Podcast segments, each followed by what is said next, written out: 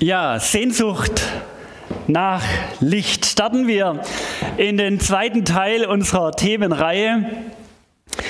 Heute Morgen habe ich auf evangelisch.de gelesen, also das ist so eine Homepage von der evangelischen Kirche, da könnt ihr mal drauf schauen. Advent 2021, das ist ein Gemisch aus Zuversicht und manchmal auch Verzweiflung. Aber ich vertraue, dass auch diese Dunkelheit ein Ende haben wird. Die Dunkelheit kann man mit Licht überwinden. Das ist eine ganz, ganz uralte Sehnsucht der Menschen, denn die Finsternis hat den Menschen immer Angst gemacht. In der Finsternis kamen die wilden Tiere, in der Finsternis kamen die Räuber, in der Finsternis sind Dinge passiert, wo du nicht mehr kontrollieren kannst. Und so war eine ganz, ganz große Sehnsucht, dass es Licht wird, dass es hell wird.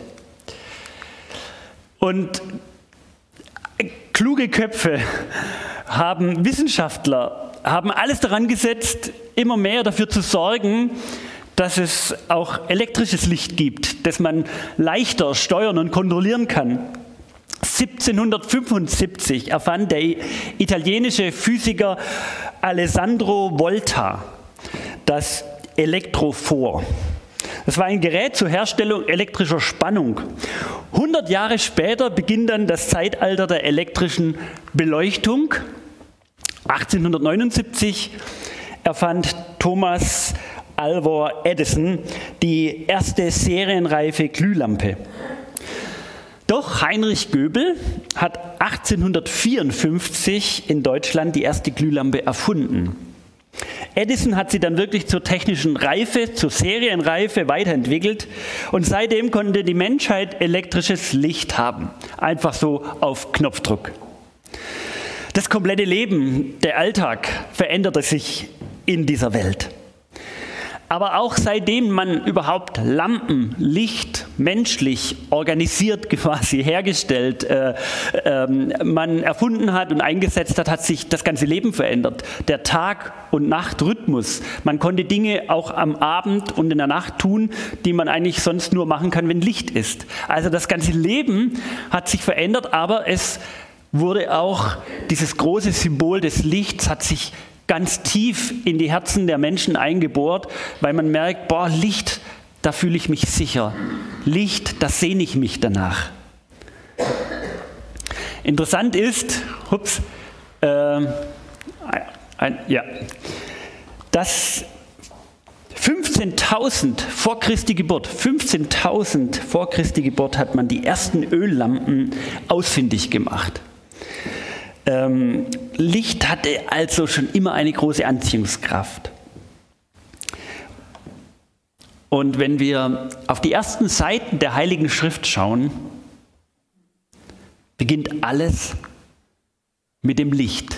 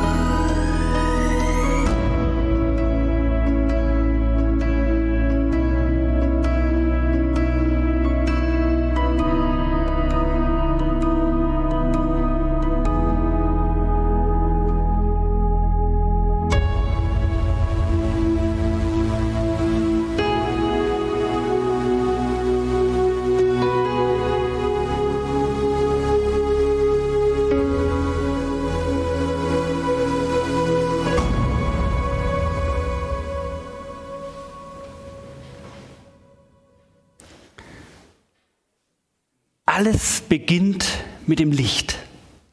Und Gott sah das Licht an und er sagte, es war gut, das Licht. Licht tut gut.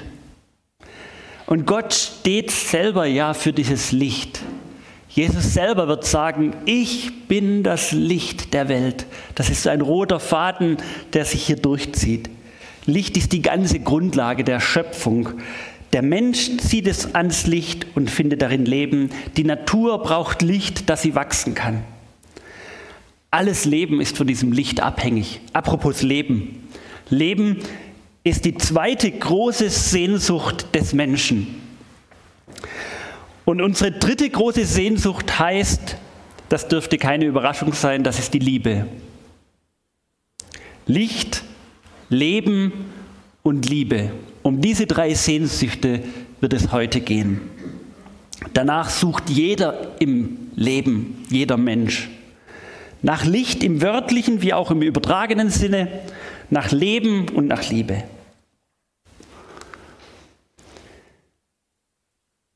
Es war im grauen Kriegswinter 1942 in Russland, in Stalingrad. Über die Steppe heulte ein eisiger Wind, Temperaturen um 30 Grad minus. In den Bunkern und Erdlöchern lebten, starben, hungerten und frieren rund 250.000 Soldaten, eingeschlossen von der Roten Armee, schwanken zwischen Verzweiflung und Hoffnung und den Zusammenbruch, der erwartet wurde.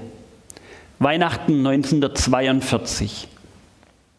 Kein Christbau, keine flimmernden Kerzenschein, keine Lichterketten, keine strahlenden Kinderaugen, kein gefüllter Gabentisch, kein leckerer Weihnachtsbraten. Kälte, Hunger, Angst und wehmütige Erinnerungen an vergangene Weihnachtsfeste. Manchmal hilft das alles auch mal wieder zu sortieren, was unsere Tage hier bedeuten, gemessen an dem, was dort erlebt wurde.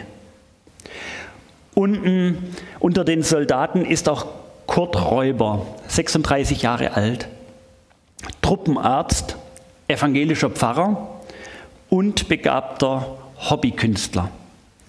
Unter primitivsten Umständen und mit ganz großer Mühe malte er dieses Bild.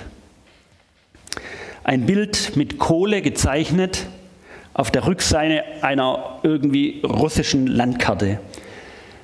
Etwas anderes fand er nicht.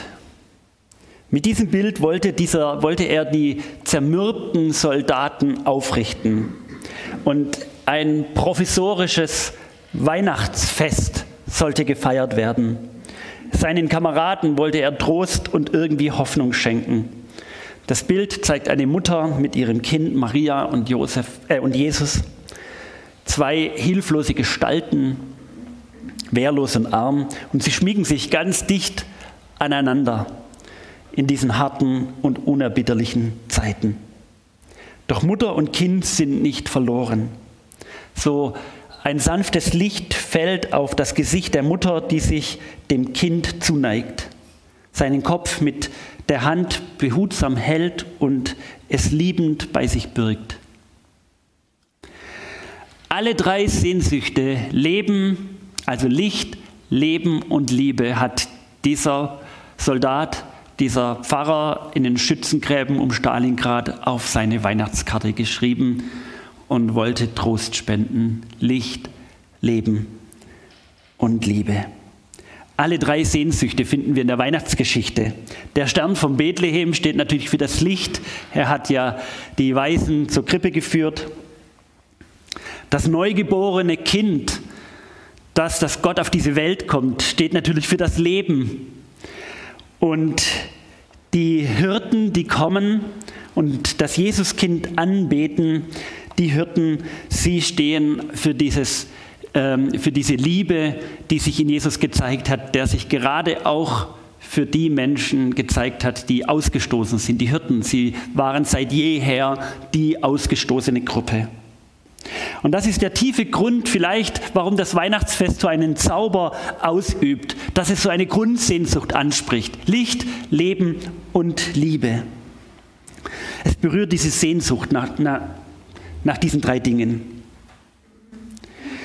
Ich weiß nicht, manche spüren vielleicht gar nichts von einem Weihnachtszauber, weil ihre Welt, in der sie leben, auch sehr belastet ist und das gar nicht durchdringen kann.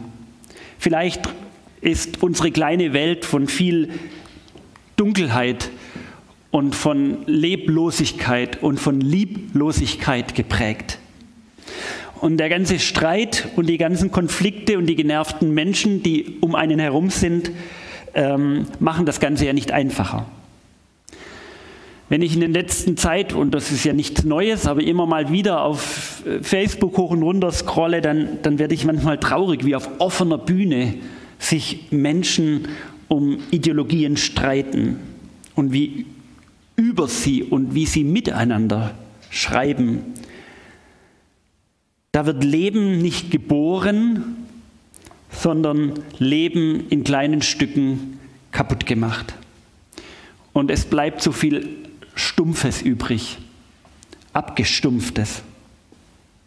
Manche berichten mir von Strukturen am Arbeitsplatz, die sie echt erdrücken, die einen die Luft zum Atmen nehmen. Vieles wird immer stressiger und auch äh, weniger kommunikativer. Die Menschen befinden sich viele auch im Homeoffice und man kriegt nichts mehr voneinander mit. Manche sind krank, manche haben unaufhörliche Schmerzen. So ist das Leben, dieses verrückte Leben, das irgendwie auch zu unserer Welt und in euer Leben hineingehört. Da greift der Tod in dieses Leben und manchmal auch wieder, Gott sei Dank, ein bisschen Weihnachtsfreude.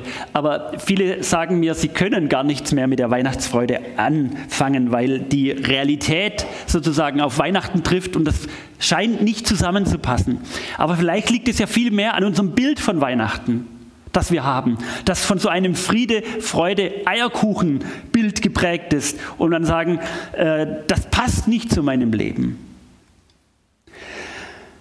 Und darum würden die einen es am liebsten abschaffen, weil sie das so dermaßen scheinheilig auch finden.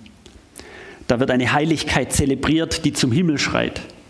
Und für manche ist es aber auch so eine wunderbare Zeit, der Weltflucht quasi, wo man sich in eine Weihnachtswelt abtauchen kann, die mal für eine kurze Zeit mich alles vergessen lässt, was eigentlich sonst in meinem Leben da ist an Schwierigkeiten und an Päckchen äh, zu tragen sind. Da ist Weihnachten sozusagen wie eine Art Faschingszeit.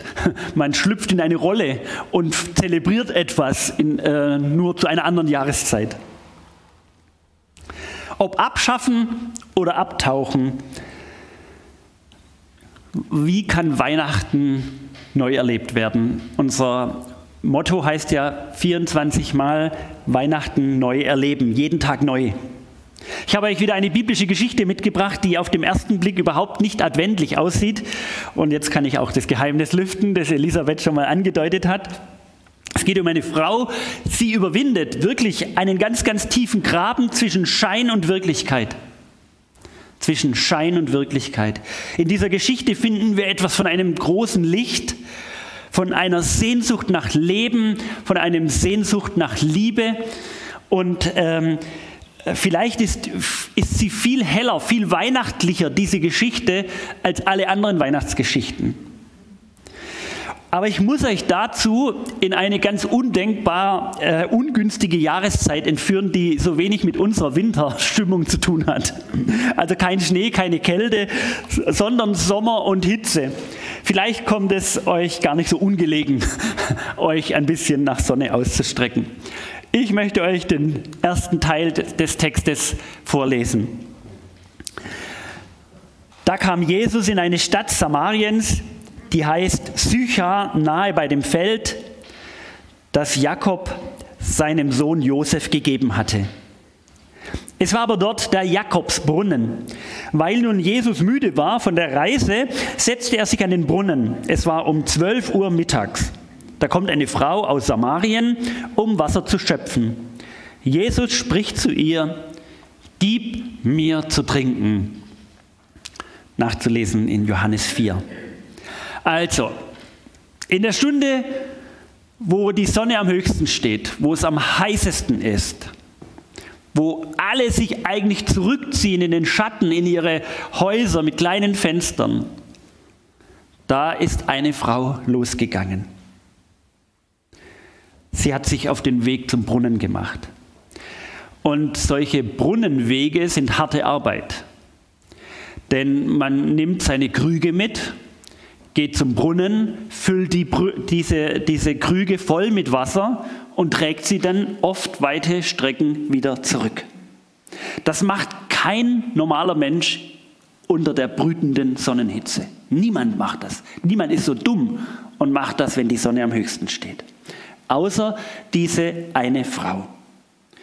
Wenn du dir sicher sein willst, niemanden zu begegnen, dann musst du so machen, wie sie es macht, um die Mittagszeit loszugehen. Das genau war ihre Strategie. Sonnenlicht, Hitze.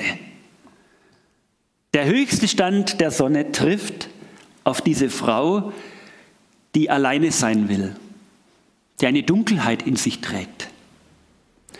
Und auf einmal spüren wir, dass diese Geschichte trotz dem Höchststand der Sonne mit ganz viel Licht in eine ganz düstere Lebensgeschichte trifft. Es scheint die Sonne, aber das Leben sieht anders aus. Es leuchten überall Kerzen und Lichterketten, aber das Leben sieht manchmal anders aus. Klingt nach Weihnachten. Wie geht's weiter? So ein Mist, wird sie sich gedacht haben. Jetzt komme ich unter der Glut der Hitze zum Brunnen. Jetzt ist doch einer da. Ich wollte eigentlich einsam bleiben, alleine sein. Naja, Gott sei Dank ein Fremder. Ich kenne ihn nicht. Äh, nicht aus meinem Dorf. Ähm, geht gerade noch so. Wundern wird er sich aber schon, warum jetzt ich genau um diese Zeit Wasser hole. Sie wird sich gedacht haben, vielleicht verschwindet er, wenn sie kommt. Aber es kommt ganz anders. Auf einmal beginnt der Fremde mit ihr zu reden und er sagt, gib mir zu trinken. Offensichtlich hat er keine Schöpfkelle dabei, um sich selbst Wasser aus dem Brunnen zu holen. Gib mir zu trinken. Dieser Faden, also dieses, dieses Trinken, dieses Durstigsein zieht sich durch das ganze Leben von Jesus übrigens. Ich weiß nicht, ob ihr euch schon mal darüber Gedanken gemacht habt. Natürlich war Jesus Mensch. Er brauchte nach seiner Geburt auch was zu trinken. Seine Mutter Maria hat ihn gestillt. Wir vergessen manchmal, dass dieser Jesus Mensch war in Windeln gewickelt. Das ist ein Hinweis darauf. Essen und Trinken verfolgt Jesus regelrecht. Sein erstes Wunder, das er vollbrachte, war die Verwandlung von Wasser in Wein. Er wollte, dass die Menschen auf diesem schönen Fest was Gutes zu trinken haben.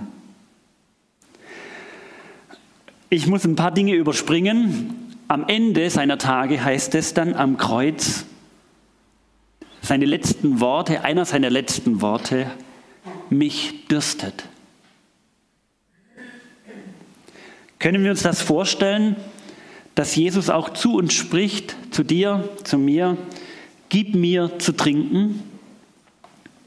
Kann es sein, dass der, der in diese Welt gekommen ist, um uns allen zu helfen, es auf diesem Weg tut, dass er zuerst einmal dich anspricht und dich um Wasser bittet. Ich hätte die Geschichte anders erzählt. Und es kam eine Frau an den Brunnen und Jesus saß da rum. Dann fragte sie ihn, könntest du mir etwas zu trinken geben? Und Jesus stand auf und gab ihr zu trinken. So wäre meine Geschichte gewesen. Aber sie ist umgedreht. Jesus fragt sie, gib mir zu trinken. Das erste Wunder geschieht. Da spricht die samaritische Frau zu ihm, wie du, ein Jude, erbittest etwas zu trinken von mir, einer samaritischen Frau. Jesus nimmt Beziehung zu ihr auf und bittet sie um etwas. Jesus ist der Kontakt aufnimmt. Egal wie dunkel es in ihr aussieht, egal wie sie sich verstecken wollte vor den Menschen, er hat ihre Dunkelheit erhellt. Und die Frau weiß, dass Jesus ein Jude ist. Woher, weiß ich nicht so recht, aber ihr war klar, Juden und Samariter sind sich Feinde. Sie hatten komplett andere Vorstellungen von Gott und vom Glauben. Man ging sich aus dem Weg. Zwei Welten sind aufeinander getroffen. Jesus interessieren zwei unterschiedliche Welten überhaupt nicht. Ihm interessiert der Mensch. Das ist so ein Riesenunterschied und das ist für uns heute. Hört diese Botschaft mit. Jesus interessierte diese zwei unterschiedlichen Welten nicht. Er ging auf sie zu. Jesus baut Brücken, habe ich letzten Sonntag gesagt. Hört nie auf, miteinander zu reden. Er sah den Mensch, er sah diese Frau, er sah den Durst nach Leben, nach Licht und nach Liebe in ihr. Und das gilt bis heute so. Jesus sieht uns Menschen, er sieht dich. Er sieht dich mit deiner Bedürftigkeit. Und wir können von ihm so viel lernen. Denn hinter deinem Handeln, egal ob du so oder so handelst, stecken immer Bedürfnisse. Du hast Bedürfnisse und du möchtest sie stillen. Die Frage ist, wie wir sie stillen und wo wir sie stillen. Aber Jesus sieht diese Bedürfnisse.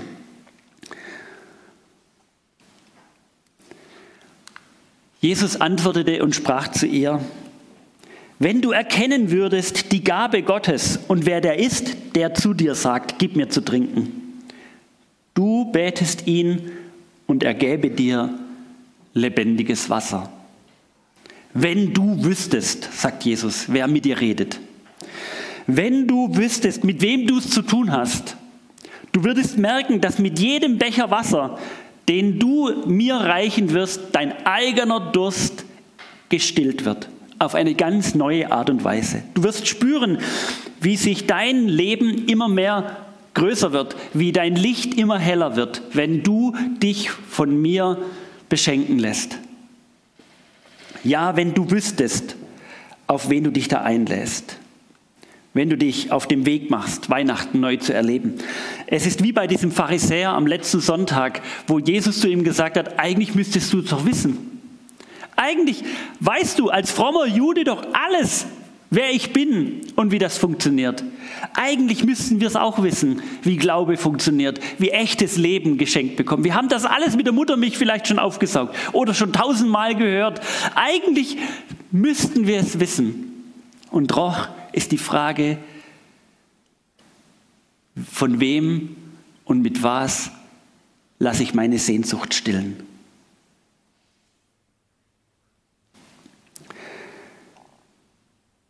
Wie man das lebt, wie man mit Menschen umgeht. Eigentlich wissen wir es doch, oder? Tief in uns wissen wir es doch.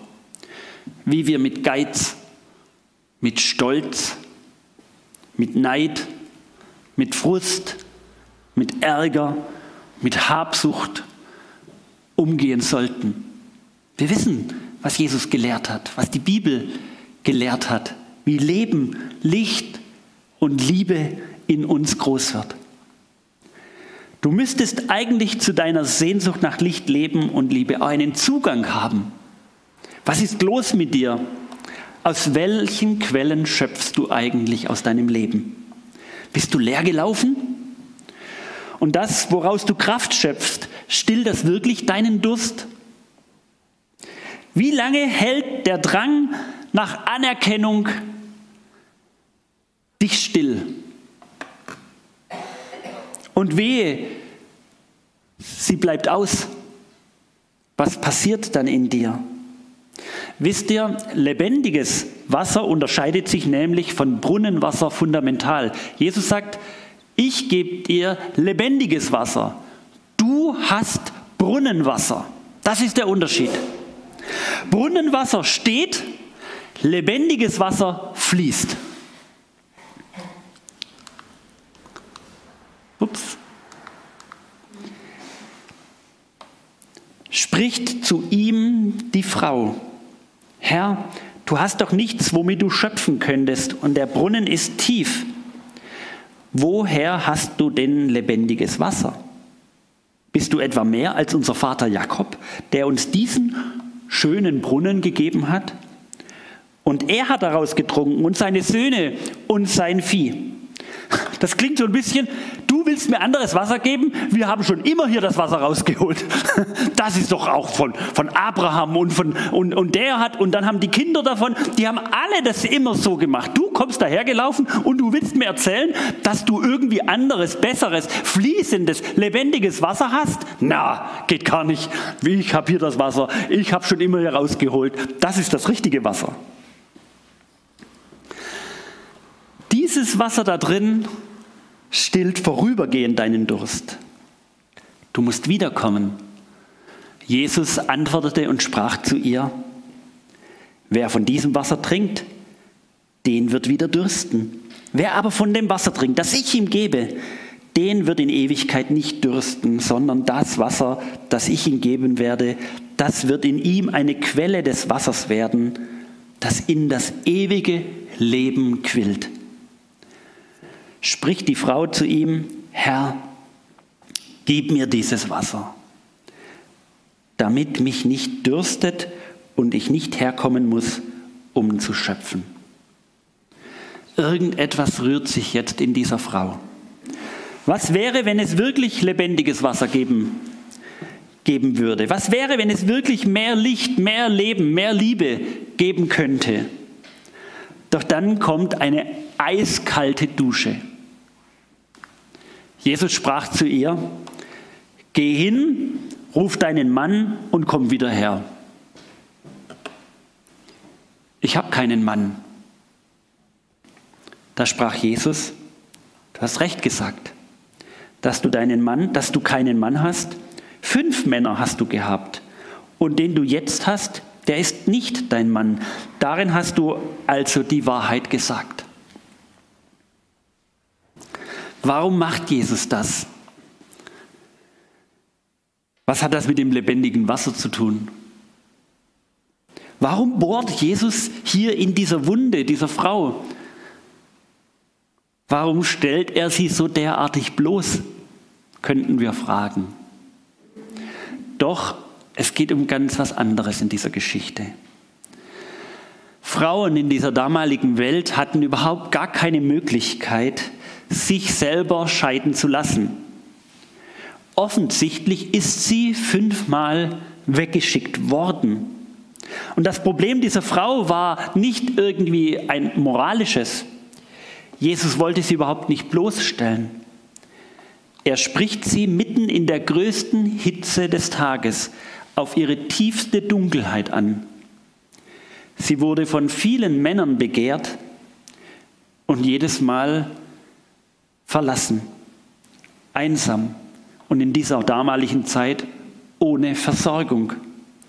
Auf Gedeih und Verderb darauf angewiesen, dass wieder ein anderer, vielleicht endlich, für immer, sie zu sich nimmt. Fünfmal hat sich das wiederholt und Nummer sechs hat es nicht mal für nötig befunden, sie überhaupt zu heiraten. Und Jesus hält der Frau nicht vor, dass sie schon sechs Männer gehabt hätte, aber er mutet ihr zu, sich mit dieser Lebenswunde und ihrer tiefsten Sehnsucht auseinanderzusetzen, ihr ins Auge zu schauen.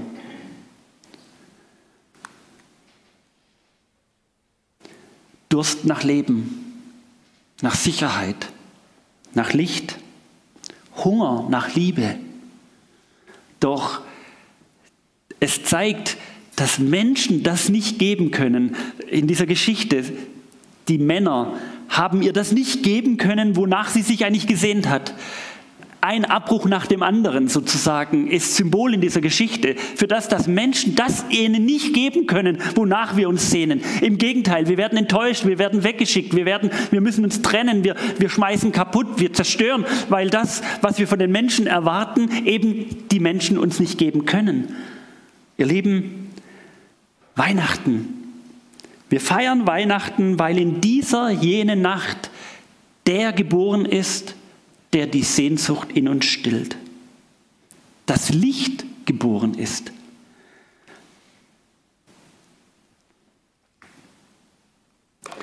Wenn wir wissen wollen, was lebendiges Wasser ist, müssen wir uns mit unserer ungestillten Sehnsucht verbinden.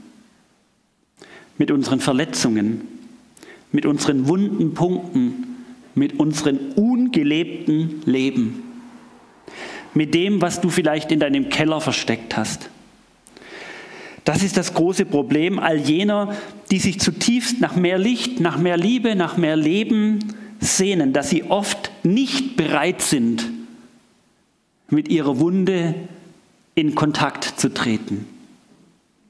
Das ist wie wenn du zum Arzt gehst und sagst, heilen Sie mich, aber beschäftigen wir uns nicht mit meiner Krankheit.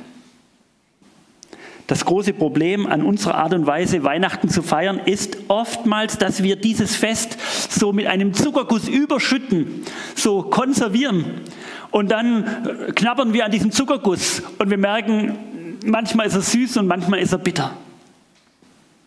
Das eine passt nicht zum anderen. Dieses Brunnenwasser ist einfach Wasser. Es braucht lebendiges Wasser. Kein abgestandenes, schon immer so gedachtes Wasser. Neues Wasser, lebendiges Wasser.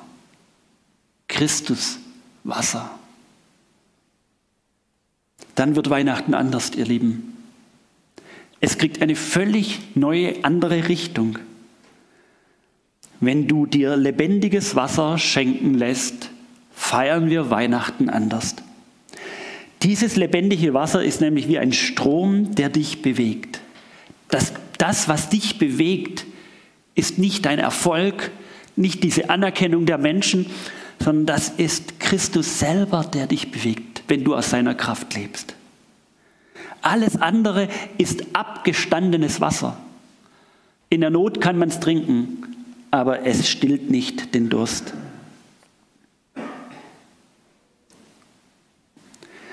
Ich hoffe, dass 2021 für dich Weihnachten vielleicht neu werden kann. Wenn du dir jeden Tag so einen Abschnitt aus diesem Buch nimmst, nachdenkst, was Weihnachten sein kann und wie lebendiges Wasser im Leben aussieht. Es braucht lebendiges Wasser auf unser Leben. Gerade dort, wo wir einen Schlussstrich gezogen haben, braucht es lebendiges Wasser. Auf ein vergiftetes Klima braucht es lebendiges Wasser. Es braucht lebendiges Wasser auf deinen Stolz, auf deine Prinzipien, Reitereien. Da braucht es lebendiges Wasser. Christuswasser. Es braucht Licht. Diese Frau hat sich erst versteckt, weil sie Angst hatte. Und dann ging sie ins Dorf und hat von dieser Begegnung erzählt. Sie ging zurück in den Kontakt mit Menschen. Nicht jeder ist dazu bereit, aber lass dich von diesem Licht nicht abbringen, weil Jesus selber das Licht ist. Und darum möchte ich schließen mit dieser ganz banalen, aber doch lebensverändernden Frage, möchtest du lebendiges Wasser haben? dann musst du aufhören, aus diesem abgestandenen Brunnen dein Leben, deinen Durst zu stillen. Lebendiges Wasser. Ich möchte gerne mit uns beten.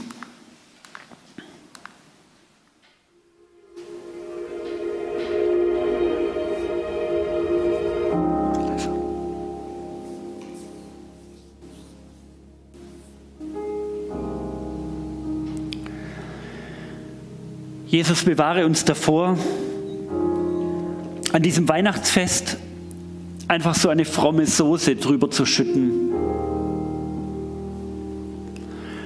Es immer wieder gleich so zu machen wie schon immer. Und dabei sich wundern, dass nichts anderes rauskommt.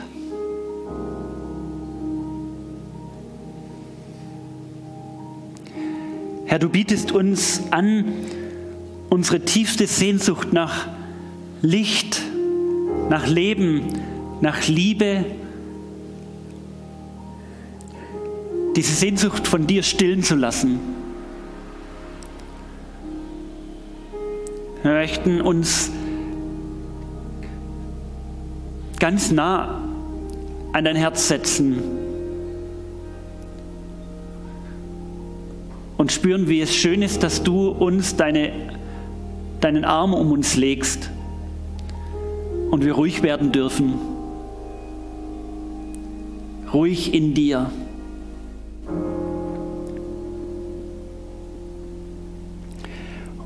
Und wir spüren, wie sich unser Leben wandelt, wie unser Herz weich wird.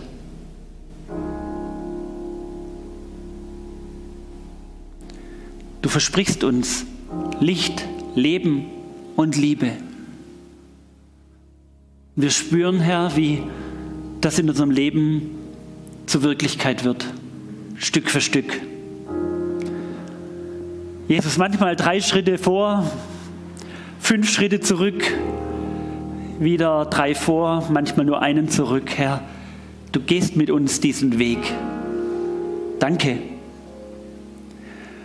Und wir möchten mit allem kommen, was uns gelingt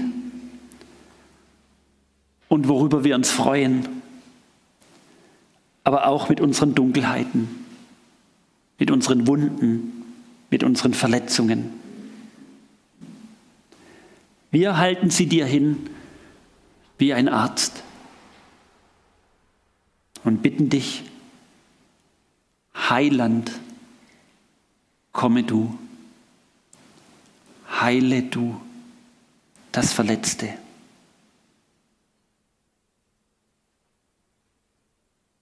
Erfülle unsere Sehnsucht nach Leben, Licht und Liebe. Amen.